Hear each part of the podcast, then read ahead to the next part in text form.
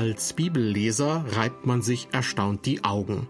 Kann es denn wirklich sein, dass Jesus empfiehlt, wie ein Verwalter zu handeln, der es mit der Ehrlichkeit nicht so genau nimmt? Ein Gleichnis aus dem Lukasevangelium legt diesen Schluss nahe, und doch lohnt es sich, genauer hinzuschauen.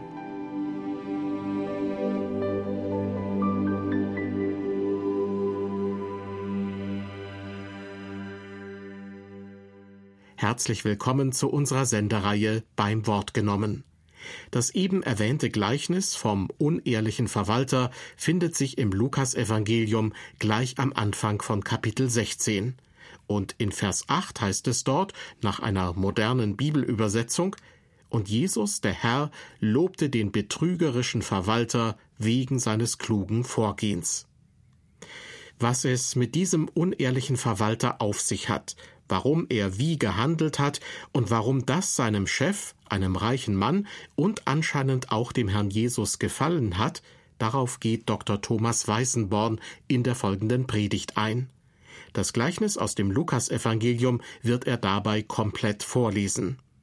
Thomas Weißenborn ist seit rund 20 Jahren Dozent am Marburger Bibelseminar. Ein Bekannter, dessen Gemeinde eine Anlaufstelle für Obdachlose betreibt, hat mir vor vielen Jahren einmal von einer ärmlich gekleideten alten Frau erzählt, die regelmäßig in der Suppenküche aufgetaucht ist. Schon nach kurzer Zeit fiel den Mitarbeitern ins Auge, dass sie immer zwei Plastiktüten mit sich herumtrug, in denen sich offenbar ein Geheimnis verbarg, denn sie hat niemals irgendjemanden hineinschauen lassen. Und dann wurde es hat mir mein Bekannter erzählt, so eine Art Sport, irgendwie rauszufinden, was in diesen Tüten drin sein könnte und die Frau in einem unbeobachteten Augenblick äh, abzupassen, sodass er mal reinschauen konnte. Aber das ist nie passiert. Und Sie können sich vorstellen, dass die, Lauf, die Neugier im Laufe der Zeit immer größer wurde. Und eines Tages starb dann diese Frau und es war endlich möglich, in die Tüten hineinzuschauen. Und Sie würden nicht drauf kommen, was drin gewesen ist. Beide Tüten waren voller Geld. Geldscheine von oben bis unten. Und das war auch nicht alles. Später stellte sich heraus, dass die Frau auch ansonsten über einen recht, rechtlichen Besitz verfügte. Sie war also sehr reich, äh, hat offensichtlich mit dem Geld aber nichts gemacht. Geld hat man nämlich und man spricht nicht darüber. Das weiß schon der Volksmund. Auch wenn die meisten von uns vermutlich eine bessere Verwendung für ihr Geld haben, als es in Plastiktüten zu stopfen und mit sich herumzutragen. Jesus sah das bekanntlich anders. Er hatte wenig Geld, aber sprach ständig darüber und tat es auf eine Weise, die ich besonders herausfordernd finde, weil er oft unsere Beziehung zu Gott mit unserem Umgang mit Geld verband. Und damit sind wir mitten im Thema. Der Text, über den ich heute mit Ihnen nachdenken möchte, ist ein Gleichnis. Und wie die meisten Gleichnisse ist es eins, bei dem man erst einmal schlucken muss. Denn so vieles passt da nicht in unsere Vorstellungswelt. Ich lese aus dem Evangelium nach Lukas im 16. Kapitel die Verse 1 bis 13. Jesus sprach aber auch zu den Jüngern. Es war ein reicher Mann, der hatte einen Verwalter. Der wurde bei ihm beschuldigt, er verschleudere ihm seinen Besitz. Und er ließ ihn rufen und sprach zu ihm, was höre ich da von dir? Gib Rechenschaft über deine Verwaltung, denn du kannst hinfort nicht Verwalter sein. Da sprach der Verwalter bei sich selbst, was soll ich tun? Der Herr nimmt mir das Amt. Graben kann ich nicht, auch schäme ich mich zu betteln. Ich weiß, was ich tun will, damit sie mich in ihre Häuser aufnehmen, wenn ich von dem Amt abgesetzt werde. Und er rief zu sich die Schuldner seines Herrn, einen jeden für sich, und fragte den ersten, wie viel bist du meinem Herrn schuldig? Der sprach, 100 Fass Öl. Und er sprach zu ihm, nimm deinen Schuldschein, setz dich hin und schreib Flux 50. Danach fragte er den zweiten, du aber, wie viel bist du schuldig? Er sprach, 100 Sack Weizen. Und er sprach zu ihm, nimm deinen Schuldschein und schreib 80. Und der Herr lobte den ungerechten Verwalter, weil er klug gehandelt hatte. Denn die Kinder dieser Welt sind unter ihresgleichen klüger als die Kinder des Lichts. Und ich sage euch, macht euch Freunde mit dem ungerechten Mammon, damit, wenn er zu Ende geht, sie euch aufnehmen in die ewigen Hütten. Wer im geringsten treu ist, der ist auch im Großen treu. Und wer im geringsten ungerecht ist, der ist auch im Großen ungerecht. Wenn ihr nun mit dem ungerechten Mammon nicht treu seid, wer wird euch das wahre Gut anvertrauen? Und wenn ihr mit fremden Gut nicht treu seid, wer wird euch geben, was euer ist? Kein Knecht kann zwei Herren dienen. Entweder er wird den einen hassen und den anderen lieben, oder er wird an dem einen hängen und den anderen verachten. Ihr könnt nicht Gott dienen und dem Mammon. Soweit unser Predigtext. Was Jesus hier beschreibt, ist seinen Zeitgenossen sehr vertraut. Wir kennen diesen Hintergrund auch aus anderen Gleichnissen, wie etwa dem vom treuen und bösen Knecht aus Lukas 12 oder dem von den bösen Weingärtnern, das uns derselbe Evangelist im Kapitel 20 überliefert. Aber noch viel mehr Gleichnisse aus anderen Evangelien haben denselben Hintergrund. Die Geschichte spielt auf einem der großen Landgüter, die es überall in Palästina gab. Die Besitzer nannten manchmal mehrere von ihnen ihr eigen, lebten irgendwo in der Stadt oder vielleicht sogar im Ausland und überließen eben diese Ländereien verschiedenen Verwaltern, die ihnen in regelmäßigen Abständen Rechenschaft geben mussten. Dann reiste der Besitzer durch die Lande und war immer ein paar Tage auf dem einen Gut und dann ein paar Tage auf dem anderen Gut, hat sich die Bücher zeigen lassen und eben dann die Pacht kassiert. Das ist auch diesmal der Fall. Allerdings mit einer für den Vorgang der Geschichte entscheidenden Besonderheit. Dem Eigentümer des Landguts sind nämlich Gerüchte zu Ohren gekommen. Und diese Gerüchte haben es in sich. Nämlich anscheinend verschleudert der Verwalter seinen Besitz. Damit ist der Besitzer in einer etwas kniffligen Lage, denn ob die Gerüchte wahr sind, kann der Herr ja zunächst einmal gar nicht feststellen, denn dazu müsste er die Bücher sehen.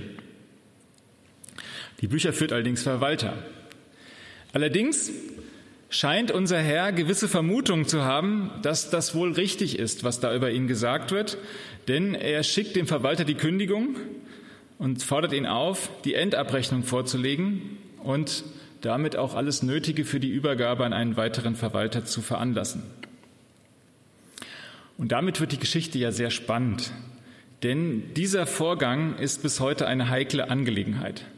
Schließlich wird dem Mann zwar eine Kündigung ausgesprochen, rein technisch aber ist er ja immer noch der Verwalter, bis ein anderer eingesetzt ist.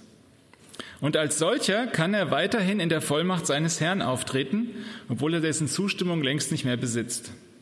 Da wird ein heutiger Unternehmensberater sagen, so etwas macht man nicht. Das ist nicht besonders schlau, weil wir nicht wissen, was der Verwalter macht, aber sicherlich wird er das jetzt nicht im Sinn des Herrn machen. Und was da so passieren kann, das sehen wir alles. Die hässlichen Seiten von solchen Prozessen sind uns ja zum Beispiel von Regierungswechseln her bekannt. Wenn die neue Regierung schon gewählt ist, aber die alte noch im Amt ist. Da werden ja in der Regel noch schnell ein paar Verträge unter Dach und Fach gebracht, um die eigene Zukunft abzusichern. Da werden Parteifreunde verbeamtet oder in höhere Positionen gebracht, um dann mit einer besseren Pension in den einstweiligen Ruhestand versetzt zu werden. Schlagzeilen machen auch immer wieder Fälle aus der Wirtschaftswelt, wo Mitglieder des Aufsichtsrates kurz vor der Übernahme der Firma noch schnell ein paar satte Abfindungen aus dem Betriebsvermögen bekommen. Das sind Auswüchse, die uns vielleicht die Zornesröte ins Gesicht treiben, aber im Kleinen läuft es nicht besser ab. Da geht es zwar um kleinere Beträge, aber um dasselbe Prinzip. Mein Bruder war zum Beispiel einmal bei einer Firma angestellt, die Konkurs anmelden musste. Und da hat er mir von einigen Fällen erzählt, wo Kollegen von ihm ihre Arbeitszeit praktisch nur noch für Bewerbungsgespräche woanders genutzt haben. Und sagt, besonders peinlich war es dann, wenn man sich irgendwo bewirbt und da steht schon der Firmenwagen von der eigenen Firma auf dem Hof, weil äh, jemand anders sich dort auch beworben hat. Rein menschlich kann man so ein Verhalten verstehen. Schließlich stehen all diese Leute wie der Verwalter in unserem Gleichnis vor einer ziemlich einschneidenden Veränderung. Um nicht zu sagen mit dem Rücken zur Wand. War bis eben die Zukunft sicher, ist plötzlich alles offen. Unser Verwalter bringt das Problem auf den Punkt, ein bisschen weinerlich vermute ich. Was soll ich tun? Mein Herr nimmt mir das Amt, graben kann ich nicht, auch schäme ich mich zu betteln. Der arme Mann hat nur zwei Alternativen in seinem Leben, also eigentlich drei. Ne? Entweder ist er Verwalter, das ist jetzt nicht mehr. Die andere Möglichkeit wäre Straßenbau, Graben und die dritte Möglichkeit Betteln. Mehr kann er offensichtlich nicht. Graben kann er ja nicht. Also kann er nur betteln oder verwalten. Die Frage ist, ob es soweit kommen würde, aber wir sind ja schnell mit Horrorvisionen bei der Hand. Vor allem, wenn wir, wie unser Verwalter, kaum mit einer positiven Beurteilung durch den letzten Arbeitgeber rechnen können. Also wenn er ein Arbeitszeugnis bekommen hätte, das wäre ja nicht besonders toll ausgefallen. Unser Mann lässt aber den Kopf nicht hängen. Statt sich um den geforderten Rechenschaftsbericht zu kümmern, was jetzt ja eigentlich seine Aufgabe wäre, bestellt er aber die Schuldner des Herrn zu sich. Anhand der im Gleichnis genannten Summen können wir übrigens davon ausgehen, dass er dabei ziemlich systematisch zu Werk gegangen ist. Denn die da zu ihm gerufen werden, das sind keine kleinen Pächter, sondern offenbar selbst Großgrundbesitzer. Der eine schuldet seinem Herrn rund 3000 Liter Olivenöl. Das sind diese Fässer Öl.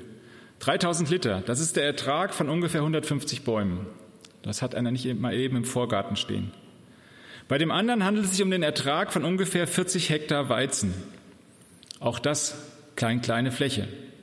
Und beiden erlässt unser Verwalter übrigens in etwa denselben Geldbetrag, nämlich rund 500 Denare. Da kann man sich so im Kopf immer eine Umrechnungsgröße vorstellen, ein Tagelöhner verdient, wie wir es aus dem Gleichnis von den Arbeitern im Weinberg wissen, einen Denar am Tag und damit kann er leben. Das heißt, 500 Denare ist etwas mehr, als jemand in einem Jahr verdienen würde. Ein Tagelöhner hätte also ungefähr anderthalb Jahre gebraucht, um diese Summe zu verdienen. In Euro kann man das nicht umrechnen, weil die Lebenshaltungskosten völlig anders gewesen sind. Aber über den Daumen gepeilt kommen wir da ja auf irgendeinen fünfstelligen Betrag pro Schuldner. Selbst für einen wohlhabenden Großgrundbesitzer sind das also sicherlich keine Kleckerbeträge, die man eben nebenbei verschmerzt. Spätestens hier wird unsere Geschichte so richtig interessant. Denn was der Verwalter da macht, erfüllt ja mit Sicherheit den Tatbestand der Untreue. Doch selbst wenn ein Gericht anders entscheiden sollte, wäre sein Verhalten ja auf jeden Fall moralisch verwerflich. Und wenn so ein Verwalter in einen Hauskreis ging und dort abends auftauchte und dort erzählen würde, wie schlau er sich angestellt hat, dann vermute ich mal, wäre ihm ein seelsorgerliches Gespräch sicher gewesen. Im Gleichnis kommt die an dieser Stelle die überraschende Wendung, die wir in ganz vielen Gleichnissen finden. Als nämlich sein Herr erfährt, was der Verwalter mit seinem Besitz getan hat, zerrt er ihn nicht etwa vor Gericht, sondern er lobt ihn. Klug hat er gehandelt, heißt es hier. Das muss man sich mal vorstellen. Da kümmert sich einer nicht nur wenig um das, was er eigentlich tun soll, er reduziert auch durch ein paar zwielichtige Aktionen das Vermögen des Besitzers und sein Chef, der ihn eben noch rauswerfen wollte, der findet das auch noch gut. Nun verrät das Gleichnis nicht, warum der Herr seinen Verwalter für so klug hält. Und das verleitet dazu, die Situation ganz aus den Augen des Verwalters zu betrachten. Statt herumzulamentieren, wie schlecht es ihm geht, so wird gesagt, hat er vorausschauend gehandelt und dabei knallhart seine eigenen Interessen in den Mittelpunkt gestellt. Indem er sich bei anderen Großgrundbesitzern beliebt macht, bringt er sich schließlich bei potenziellen Arbeitgebern ins Gespräch, die seine vorauseilende Loyalität sicherlich zu schätzen wissen. Diese Auslegung ist zwar ganz nett, vielleicht ist sie auch richtig, aber sie greift meiner Meinung nach ein bisschen kurz. Denn schließlich ist es nicht der Verwalter, der sich selbst nach getaner Arbeit lobt, sondern es ist der Herr, der ihm auf die Schulter klopft und sein Verhalten lobt. Und dass einer in einer schwierigen Situation auf Kosten anderer den eigenen Vorteil sucht, finde ich jetzt auch nicht gerade so selten, dass das lobenswert wäre. Und deswegen ein Großgrundbesitzer vor Ehrfurcht erstarren müsste. Wenn man das Lob erklären will, dann muss man also schauen, was hat denn der Besitzer davon, dass der Verwalter so gehandelt hat? Warum sollte er ihn sonst loben? Und damit sind wir bei einem Punkt, der nicht so offensichtlich ist wie das Eigeninteresse des Verwalters, der aber gerade seine Klugheit ausmacht. Malen wir die Situation noch einmal kurz vor Augen, um sie uns vorstellen zu können. Stellen Sie sich mal vor, Sie sind einer von diesen Schuldnern. Irgendein Nachbar, Großgrundbesitzer, der wegen Ernteausfällen sich verschuldet hat und dann eben sagt, ich bringe die, dieses Olivenöl oder den Weizen, das bringe ich dir am Ende des Jahres wieder vorbei, wenn die Ernte da ist, ich brauche das jetzt als Saatgut oder was auch immer. So. Und jetzt wird er ganz unverhofft bevor die Ernte da ist, zu seinem Gläubiger bestellt. Das ist ja normalerweise etwas, wo man erstmal ein bisschen mulmiges Gefühl bekommt. Und vermutlich werden diese Menschen auch auf dem Weg dorthin äh, sich so einige Gedanken gemacht haben. Will jetzt etwa mein Gläubiger die Schulden plötzlich früher eintreiben? Was mache ich denn da? Ich habe das ja nicht. Das ist ja kein Betriebskapital, was irgendwo auf der Bank liegt, sondern ich muss erst mal eine Ernte für einfahren. Was sage ich dem dann? Wie rede ich mich da raus, dass ich das Geld nicht habe? Und dann kommt die völlig überraschende Wendung. Der Verwalter teilt uns dann plötzlich mit, dass die Schulden reduziert werden. Punkt. Das ist alles. Und jetzt kann ich wieder nach Hause gehen. Der Schuldschein ist mal eben reduziert worden. Die Schuldner gehen also jetzt nach Hause und behalten dabei sicherlich nicht den Verwalter in guter Erinnerung, sondern vor allem dessen Herrn. Denn der Verwalter, davon gehen Sie erstmal aus, ist einfach nur ein Verwalter. Der hat das gemacht, was der Herr ihm gesagt hat, und aus irgendeinem Grund hat der Herr gesagt, er soll die Schulden von seinen Nachbarn reduzieren. Ja, das äh, nehme ich freudig zur Kenntnis, wie es so schön heißt. Gehe nach Hause und lobe meinen Nachbarn. Seinen Verwalter, den sehe ich nur als ausführendes Organ. Es kann also gar nicht anders sein, als dass diese Schuldner vermuten, dass dieser ganze Schuldenerlass die Idee des Herrn gewesen ist, der Verwalter nur umgesetzt hat. Und jetzt kommt die spannende Geschichte. Mit diesem Verhalten bringt unser Verwalter seinen Herrn ganz gewaltig in den Zugzwang. Denn was soll der arme Kerl jetzt machen? Er hat ja zwei Möglichkeiten. Die eine Möglichkeit ist, dass er sich zu seinen Nachbarn begibt und sagt, mein Verwalter hat da ganz eigenmächtig gehandelt. Äh, das ist nicht in Ordnung, der verschleudert mein Geld. Ich setze ihn jetzt auch auf die Straße und ich möchte, dass ihr die Schuldscheine wieder raufsetzt. Das äh, wäre nicht so schön, weil dann ist der Gedanke der Großzügigkeit dahin. Also alles, worüber er vorher gelobt worden ist von seinen Nachbarn, das ist dann hinüber und die werden sagen, kleingeistig, äh, knickerig, äh, hat zudem seinen Laden nicht unter Kontrolle, dass der Verwalter einfach sowas machen kann. Das geht so nicht. Was ist das denn für einer? Er würde also aller Welt deutlich machen, dass die gezeigte Großzügigkeit nicht die seine ist. Damit bleibt ihm nichts anderes übrig als die zweite Möglichkeit. Vielleicht Zähne knirschen, das wegzuschlucken und zu denken, gut, mein Verwalter hat so gehandelt. Und jetzt wird es noch schlimmer. Jetzt kann ich ihn noch nicht mal rausschmeißen. Weil wenn ich das täte, dann würden alle Nachbarn denken, ah, der hat also doch eigenmächtig gehandelt. Verstehen Sie, was das Problem ist? Der muss ihn behalten. Sein treuloser Verwalter hat ihm den Ruf der Großzügigkeit verschafft und deswegen kann er ihn jetzt nicht rauswerfen. Und dieser Ruf der Großzügigkeit, den sollte man nicht zu klein schätzen, denn die antike Gesellschaft ist eine Ehrgesellschaft, wo es ganz, ganz wichtig ist, dass man bei den Nachbarn in Ehre steht. Und Großzügigkeit ist eines der einfachsten Dinge, womit man Ehre bekommt. Unsere Geschichte ist aber ein Gleichnis und damit wird sie regelrecht brisant. Und aus verschiedenen Gründen. Ist ja nicht nur der, dass Jesus das moralisch zweifelhafte Verhalten des Verwalters seinen Jüngern als Vorbild hinstellt. Das ist ja schon ein bisschen, naja. Wie diese sollen nämlich auch jene sich Freunde machen mit dem ungerechten Mammon, damit, wenn er zu Ende geht, sie euch aufnehmen in die ewigen Hütten. Wie das Gleichnis ist auch das eine Aufforderung, die wir kaum unkommentiert stehen lassen würden, wenn sie nicht von Jesus selbst wäre. Denn hier wird ein Zusammenhang behauptet, der sogar den Kindern, den sogar die Kinder dieser Welt gerne leugnen. Die Beziehung von Geld und Freundschaft. Beim Geld hört ja bekanntlich die Freundschaft auf, heißt es. Aber wir wissen auch, darüber reden wir noch nicht so viel, beim Geld fängt die Freundschaft auch überhaupt erst an, in ganz vielen Bereichen. Unser Verwalter hat sich ja auch nicht mit irgendwelchen kleinen Pächtern abgegeben, die nicht viel Geld haben, sondern der hat ganz gezielt andere Großgrundbesitzer herausgesucht. Ihm ging es bei dem Schuldenerlass auch nicht darum, kleine Beträge zu erlassen, sondern er wollte den ganz großen Wurf. Und warum? Weil er ganz genau wusste, mit wem er es zu tun hatte. Wenn sein Herr ihn nicht mehr haben wollte, dann würden diese Leute ihn aufnehmen können. Dann hatten, denn die hatten die Mittel dazu. Selbst wenn also sein Coup mit der Großzügigkeit nicht gelungen wäre, wäre seine Zukunft gesichert gewesen, denn er hat ein Band zu weiteren einflussreichen Familien geknüpft. Und an diesem Zusammenhang zwischen Geld, Macht und Freundschaft hat sich ja bis heute nichts geändert.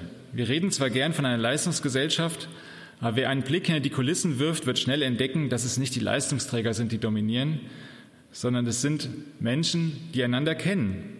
Es gibt da so schöne Aufstellungen, wenn man sich die deutschen Aktiengesellschaften anschaut, wer da wo im Aufsichtsrat sitzt. Und ich habe mal gelesen, es sind, glaube ich, ziemlich genau 100 Familien, die in Deutschland alle wichtigen Positionen ausfüllen. Das sind gar nicht so viele bei 80 Millionen Einwohnern. Und diese Seilschaften sind es ja, diese Reichen und Einflussreichen, die sich immer wieder gegenseitig die guten Posten zuschieben. Und da sollte man ja versuchen reinzukommen, wenn man auch so einen Posten haben will. Ja, dass man irgendwie da sich die Leute warm hält, wie es meine Oma so schön gesagt hätte. Dieser Zusammenhang ist nicht neu. Skandalös ist eher, dass Jesus ihn hier offen ausspricht, weil darüber redet man nicht. Das sagt man nicht. Denn eigentlich halten wir sowas lieber unter dem Teppich. Das stört die schöne Fassade von der Chancengleichheit, die wir gerne aufrechterhalten. Aber Jesus kümmert sich nicht darum. Bei ihm genießen Fassaden keinen Denkmalschutz. Und es kommt ja noch schlimmer. Aus dem, was wir gerne beklagen, wenn es uns betrifft, wenn nämlich ein anderer vorgezogen wird, weil der die besseren Beziehungen hatte, aus dem macht jetzt Jesus plötzlich ein Vorbild. Handelt doch genauso, fordert er uns auf. Macht es doch so wie die Kinder dieser Welt. Die wissen doch, wie das System funktioniert. Ihr wisst doch im Grunde auch, ihr tut doch nur immer so fromm. Wenn wir dieses Gleichnis in einem ähnlichen Bezugsrahmen arbeitet wie die anderen Gleichnisse auch, wenn es um Herrn und Verwalter geht, dann wird deutlich, worum es Jesus geht. Hier wie so oft wird die Beziehung zwischen uns und Gott mit dem Bild vom Herrn und seinem Verwalter verglichen.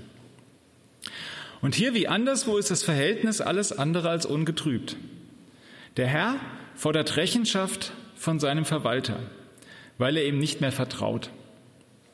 Und offensichtlich hat dazu auch allen Grund, denn unser Verwalter rechnet keineswegs damit, dass er, wenn er einfach die Bücher offenlegt, er die Stelle behält. Ist das nicht auch so bei uns? Wenn wir Gott als Herrn betrachten und uns als Verwalter des von ihm anvertrauten Gutes, Wer schaut da der Endabrechnung frohen Gemutes entgegen und kann sagen, ja, ich kann jederzeit die Bücher offenlegen, die Bilanz ziehen, kein Problem, der wird nichts finden, wo ich irgendwie mit dem, was er mir anvertraut hat, in irgendeiner Weise falsch umgegangen bin.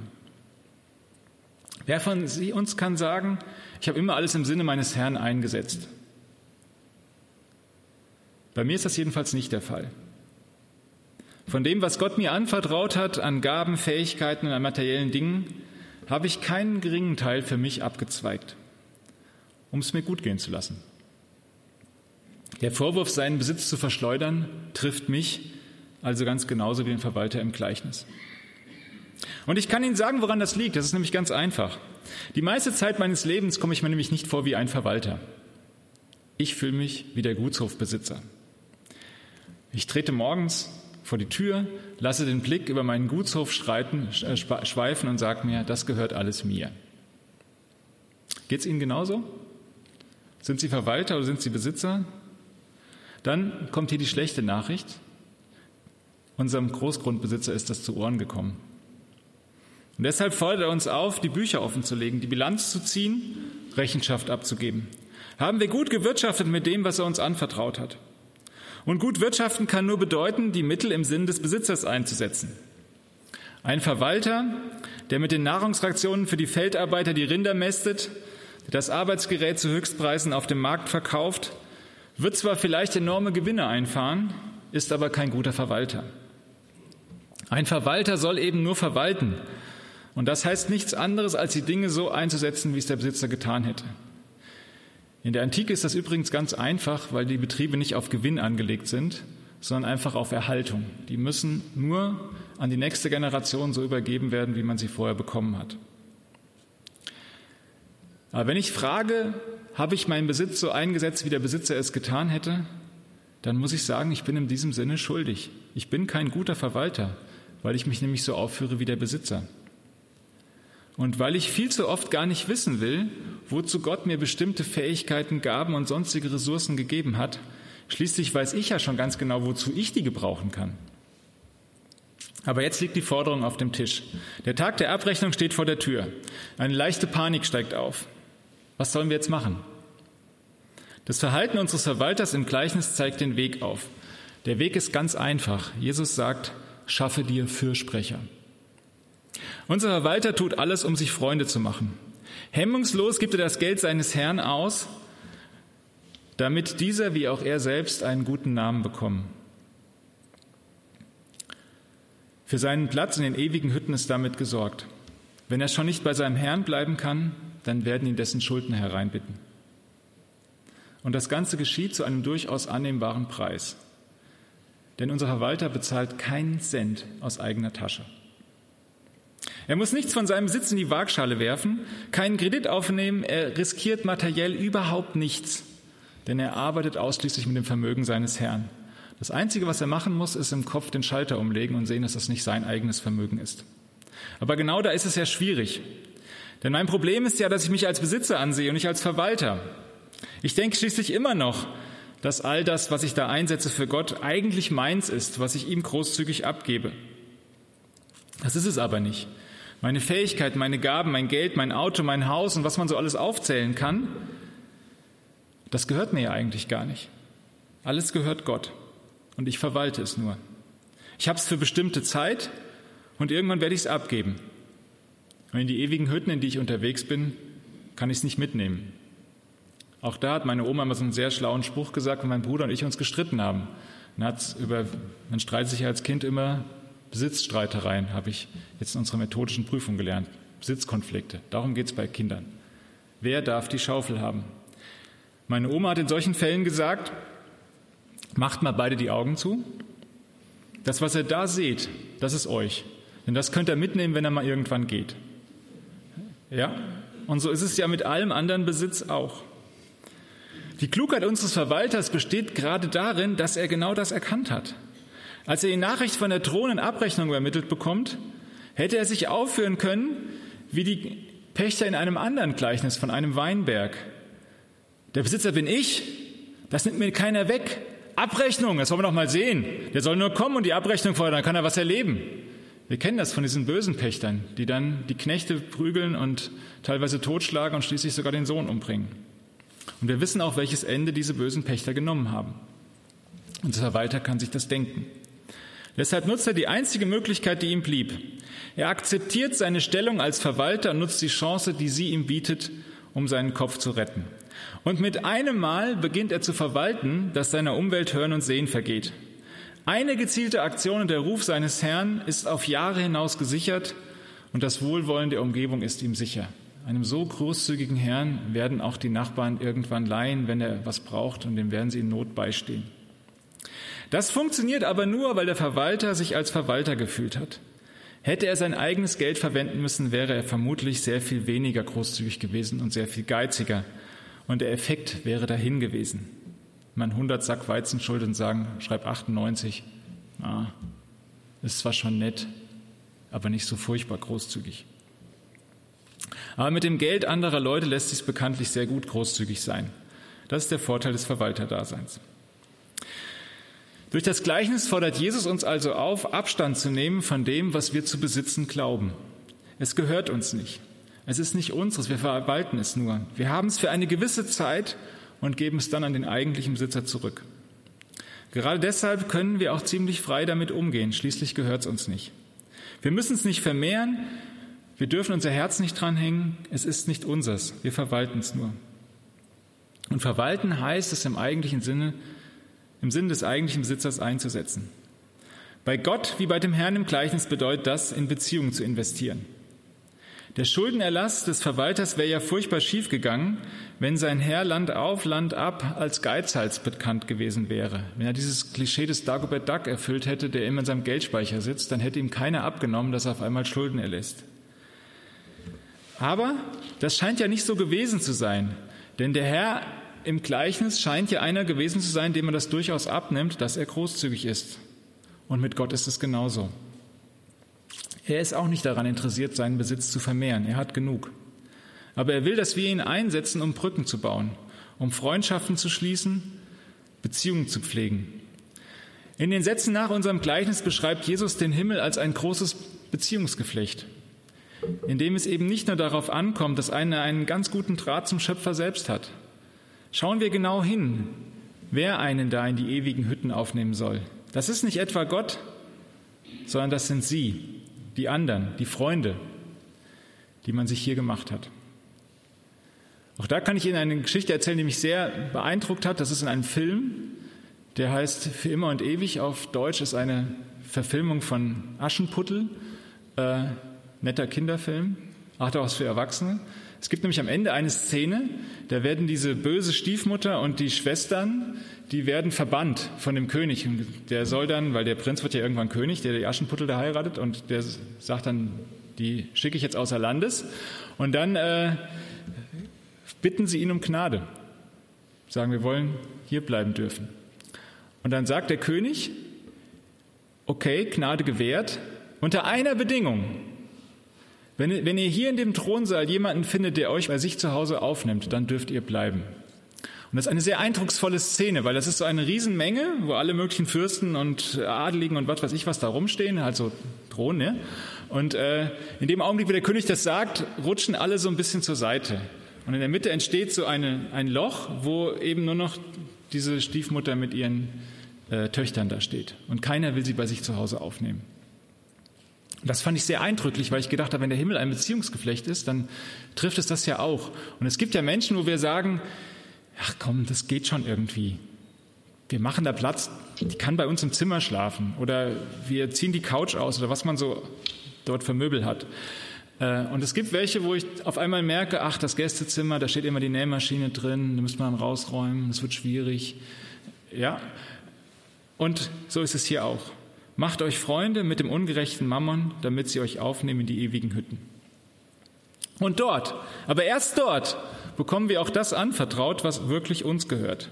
Denn wer im geringsten treu ist, der ist auch im Großen treu. Und wer im geringsten ungerecht ist, der ist auch im Großen ungerecht.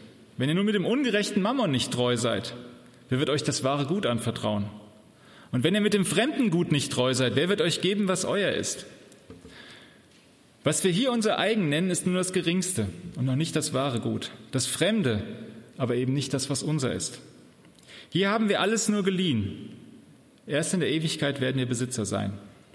Bis dahin sind wir Verwalter, Menschen, von denen irgendwann Rechenschaft gefordert wird.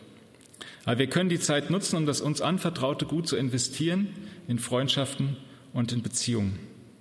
Und auch in die geringsten. Und es öffnet uns die Türen zu den ewigen Hütten. Das Gleichnis vom ungerechten Verwalter. Dazu hörten Sie eine Predigt von Dr. Thomas Weißenborn aus Marburg. Dieses Gleichnis steht im Lukasevangelium am Anfang von Kapitel 16. Und noch ein Hinweis, diese Sendung aus der Reihe beim Wort genommen finden Sie auch in unserer Audiothek auf irfplus.de beziehungsweise über die IRF Plus App. Ihnen ein herzliches Dankeschön fürs Zuhören und Gott befohlen.